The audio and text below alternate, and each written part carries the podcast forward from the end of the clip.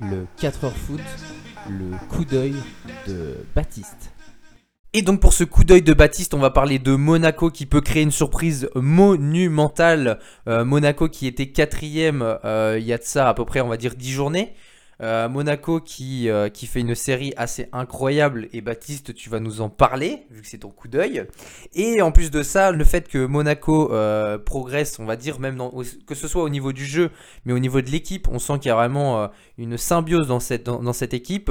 Monaco qui est donc troisième du classement maintenant et qui est passé devant, devant Lyon et qui a aussi gagné en Coupe de France euh, donc euh, en quart de finale en éliminant Lyon justement et donc euh, Monaco qualifié pour les demi-finales de la Coupe de France et qui en plus de ça est bien parti aussi pour la course au titre.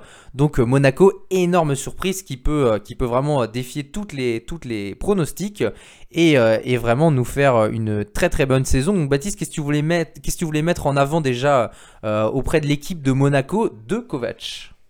Bah, moi, je trouve que voilà, l'équipe de Monaco, on en parle très peu. Euh, ils font leur petit chemin euh, timidement, mais sûrement. Et euh, voilà, une statistique, moi, qui me, qui me paraît super euh, intéressante et, et très étonnante, c'est que sur les dix derniers matchs, ils ont marqué 22 buts, ils en ont encaissé qu'un seul. Euh, C'était sur leur défaite à Strasbourg. Euh, voilà, on peut, on peut récapituler un petit peu les, les, les résultats. Donc ils ont ils ont gagné contre Lyon là euh, il y a hier ou avant-hier, avant-hier 2-0. Juste avant, ils ont gagné 3-0, 3-0. Euh, ils ont gagné euh, au tir au but contre Metz. Ensuite, ils ont gagné 4-0 contre Metz, 4-0 contre Saint-Etienne. Ils ont fait 0-0 contre Lille. Ils ont gagné 2-0 en Coupe de France contre Nice. Et le dernier but qu'ils ont pris, c'était le 3 mars contre Strasbourg, une, défaite à Strasbourg. Mais avant, ils avaient gagné aussi 2-0 contre Brest, 2-0 contre Paris. Donc euh, voilà, aujourd'hui, depuis le, le 21 février, on, peut dire que Monaco a fait une défaite avec un seul but encaissé. Et, et voilà, et aujourd'hui, moi je pense qu'on n'en parle pas, beaucoup. Et je pense que on pourrait se dire, et si Monaco faisait le doublé, euh, championnat de France, euh, moi ça me paraît pas inaccessible, dans le sens où ils sont à deux points de Lille, et qu'aujourd'hui, euh, ben, ils ont un calendrier où euh, ben, ils vont jouer Lyon, donc ils peuvent creuser l'écart déjà. Ils vont jouer Angers et Reims, qui sont assez accessibles, et ils vont finir par Rennes et, et Rennes et Lens, qui sont deux équipes quand même qui sont assez costauds, mais euh, je pense que voilà le boulot va être fait euh, va être fait avant. Je pense qu'ils vont qu'ils vont pas craquer avant et que je pense que ça va être plutôt Lille et Paris qui peuvent craquer euh, avant les dernières journées de championnat, parce qu'on on peut le rappeler, hein, Lille va affronter Lyon, Nice et Lens euh, sur les trois prochaines journées. Euh, donc c'est vrai que je pense que c'est c'est maintenant que Lille potentiellement peut craquer. Euh, et puis Paris, bah voilà, hein, c'est vrai qu'avec la Ligue des Champions, l'accumulation euh, de fatigue, même si on a vu contre Angers euh, que qu'ils avaient bien fait tourner et que voilà, qu'il y, qu'il y a de la fraîcheur, mais moi en tout cas, ce que je retiens de Paris, c'est que en tout cas, j'ai regardé le match Paris-Saint-Étienne et ils ont eu vraiment vraiment chaud. Euh, c'est que Saint-Étienne, c'est pas non plus les meilleurs du championnat et ils se sont fait peur, ils ont gagné dans les dernières minutes. Et, euh, et voilà, je pense que Paris, euh, va, ça va jouer sur un fil. C'est pas complètement, c'est pas gagné. Et ouais, je pense que Monaco a, a l'équipe pour aller jusqu'au bout. Donc euh, ouais, après on va voir, on va voir ce que ce que va faire en fait les prétendants. Je pense que Monaco va pratiquement tout gagner. Maintenant, ça va être le faux pas de, des autres devant. Donc ouais, je pense que maintenant ce qu'on peut se demander, c'est est-ce qu'ils peuvent remporter euh, la Coupe de France et le championnat, qui serait quand même euh, assez extraordinaire euh, pour un club de gagner deux compétitions la même année euh, depuis l'ère Qatari. Est-ce que tu peux nous rappeler le tirage au sort de la Coupe de France et Monaco contre qui joue en demi-finale si tu sais parce que moi-même je le sais pas. Ouais, et ben Monaco en fait ils vont jouer contre ah non le non non j'ai une bêtise je le sais pas non plus puisque euh, le tirage au sort a lieu euh, dans 15 minutes euh, donc là on enregistre il est 17h50 euh, il va il a lieu à 18h05 euh, ce vendredi sur Eurosport je crois euh, Petite pub. ah, on va voir les tirages au sort de cette Coupe de France, mais on peut rappeler en tout cas euh, les équipes qui restent. Euh, donc il reste du coup bien sûr Monaco. Euh, il va rester Montpellier qui a éliminé euh, Canet en Roussillon. Un match très serré, donc tu pourras nous en parler aussi très très rapidement. Paris, du coup, qui a éliminé 5-0 Angers. Et puis, la grande surprise qui nous fera faire sûrement un, débat prochainement et qui nous fera revoir nos propos d'il y, a, d'il y a quelques temps sur les clubs amateurs en Coupe de France. Mais le GFA, qui s'est qualifié 2-0 contre Toulouse, j'ai regardé le match, je pense que toi aussi, je ne sais pas. Euh, franchement, pas très étonné au vu du match.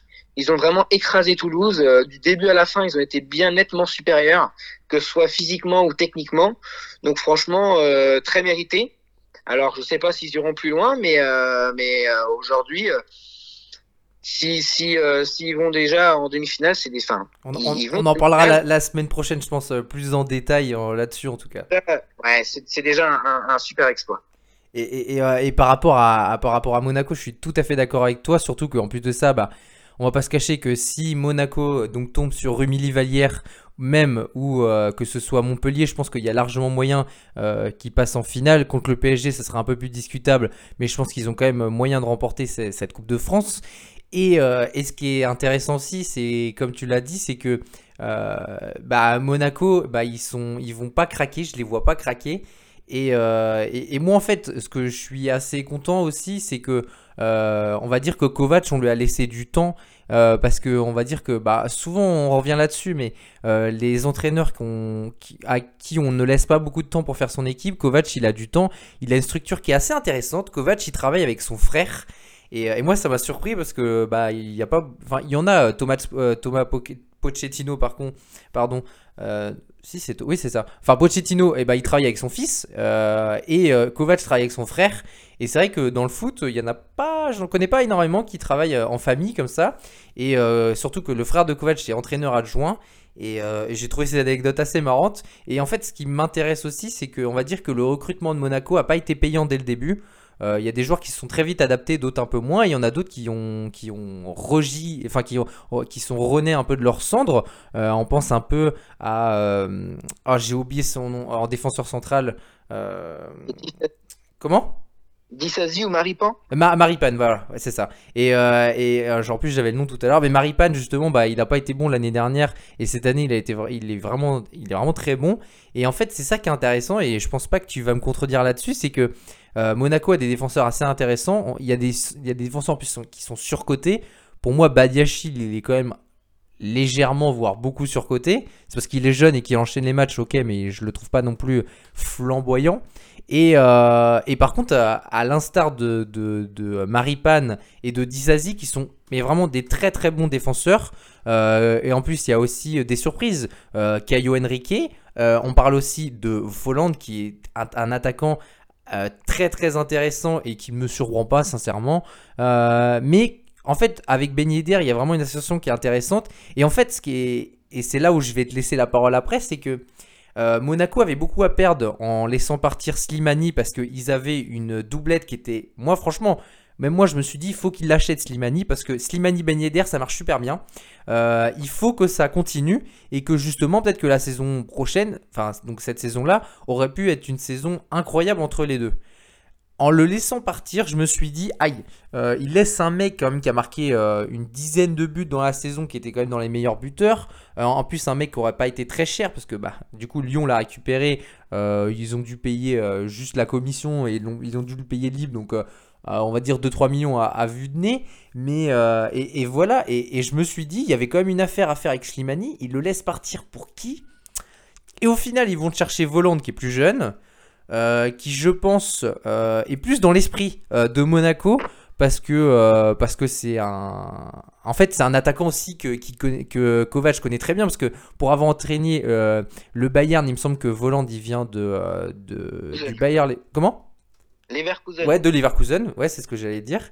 Et, euh, et, du coup, bah, comme il, connaît à peu près, enfin, c'est comme, on va pas se cacher que c'est comme Tourol qui fait venir euh, Choupo-Moting, il sait un minimum ce qu'il fait, et en le faisant venir, euh, nous, on s'y attend pas trop. On se dit, euh, en plus, il me semble, pour 16 millions, je crois, ou quelque chose comme ça. Eh bien, euh, moi, je me dis pourquoi pas? Et au final, la saison qu'il fait, vraiment, c'est l'une des révélations. Et il est vraiment incroyable. Et en fait, c'est tout cette, c'est toute cette équipe qui se révèle au grand jour. Un peu comme Monaco l'a fait quand ils ont remporté le titre, avec des joueurs qui n'étaient pas trop connus, qui au final ont fait une saison incroyable et qui font demi-finale de Champions League. Et il me semble que cette année-là, ils... non, c'est l'année d'avant qu'ils remportent le titre. Enfin, c'est quand même assez incroyable. Et là, cette année, bim, euh, on t'annonçait aussi que euh, euh, Leonardo Jardim, un peu son ombre, allait continuer à hanter un peu Monaco parce qu'on va pas se cacher que c'est un peu ce qui s'est passé quand il est venu, il s'est fait virer, Thierry Henry est arrivé, il s'est fait virer. Leonardo Jardim, coucou c'est moi. Et au final, bah, on s'est dit bah, qui va pouvoir revenir? Et la Kovac. Bah, c'est vrai que c'est assez incroyable et au final, bah, il fait un super taf. Euh, et, franchement, même moi, je suis étonné, mais je suis content parce que on les attendait. Moi, je les, moi, voyais dans la cinquième, quatrième place. Et au final, bah, ils ont pas, ils n'avaient pas un niveau très loin euh, des autres. Et avec un peu de chance, avec euh, un peu de, de, avec beaucoup de travail surtout quand même, et eh ben ils ont réussi à, grappir les, je aussi, mais à gravir les échelons les uns après les autres et au final se retrouver là où ils sont. Donc assez intéressant. Ouais, non, je suis d'accord avec toi. Et puis, surtout, d'attirer un, entraîneur de ce calibre en France, moi, je trouve ça vraiment top. Alors, oui, d'accord, il a pas réussi au Bayern, mais euh, c'est pas parce qu'on réussit pas au Bayern qu'on peut pas réussir autre part. Euh, et moi, je trouve ça super top. C'est un entraîneur que j'adore. Franchement, euh, il, emploie un jeu euh, vraiment top. Donc, euh, ouais, moi, je, je, serais content de, de voir Monaco gagner la, la, Coupe de France. alors, le championnat Monaco ou Lille ça change un petit peu de, Paris. Et puis, euh, puis voilà, ouais, moi, je... c'est une équipe vraiment avec Lille, en tout cas au niveau du jeu, que je trouve vraiment très intéressante. Est-ce que tu penses pas que si Slimani était, avait remplacé Folland cette année, est-ce que ça aurait été le même jeu Est-ce que ça aurait été la même chose? Ou euh, est-ce que euh, le fait que Folland soit là, c'est sûr, c'était la meilleure des solutions que Slimani? Ah bah non, c'est une meilleure solution que Slimani. Moi, je pense que aujourd'hui, il y aurait eu Slimani, je pense que Monaco ne serait pas arrivé là. Alors, Slimani, c'est un super joueur, mais voilà, c'est un, joueur un petit peu moins bon et euh, qui a pas les mêmes caractéristiques. Et pour le jeu de Kovac, Voland euh, eh ben, est plus adepte et je pense qu'il est plus complémentaire avec Ben Yedder euh, devant. Et donc euh, Slimani, on le voit bien, il a du mal à faire sa place quand même à Lyon. Et euh, voilà, je pense que ouais, ouais, Slimani aujourd'hui, il il a peut-être pas sa place dans un grand club en France. Euh, il a peut-être sa, place dans un plus petit club, enfin plus petit, euh, un, club euh, qui est juste en dessous, euh, qui a le standing, euh, voilà, pour l'Europa League. Donc voilà. Et, par rapport au, parce qu'on va pas se cacher quand même que le chantier de l'année prochaine pour Monaco, ça va être le gardien. moi, j'ai l'impression quand même qu'il y a quand même une bah, c'est ce qui se détache le plus dans le sens où le compte, même si tu, m'as, tu as souligné le fait qu'il y a eu qu'un but encaissé, je le sens pas titulaire indiscutable à 100%. Euh, je sens que le gardien remplaçant qui est Rayeki, il me semble quelque chose comme ça, euh, pourrait prendre sa place ou pourquoi pas recruter un autre gardien pour remplacer le compte pour la Champions League. Est-ce que c'est une bonne idée ou pas? T'en penses quoi là-dessus? Bah oui, oui, oui. Aujourd'hui, euh, après tant que tant que Monaco fonctionne, je pense qu'ils vont pas dérégler la machine. Mais oui, oui. Aujourd'hui, je pense que c'est le poste qui est le plus fébrile de l'équipe. Euh, la défense aujourd'hui est en place, ils ont des doublures partout. Que ce soit à gauche, à droite, ils ont deux joueurs à chaque poste. Dans l'axe, ils ont trois joueurs pour deux postes, c'est suffisant. Au milieu de terrain, c'est pareil. En attaque, c'est pareil. Donc, euh, ils ont ils les postes doublés comme à Lille. Euh, aujourd'hui, c'est pareil. Euh, c'est pareil à Lille. Hein. Si le gardien se blesse, aujourd'hui, il y a personne derrière. Donc, ouais, je pense que à Monaco, c'est le ouais, ça va être le le poste où il va falloir réfléchir. Donc après, on va voir ce que les dirigeants vont faire cet été.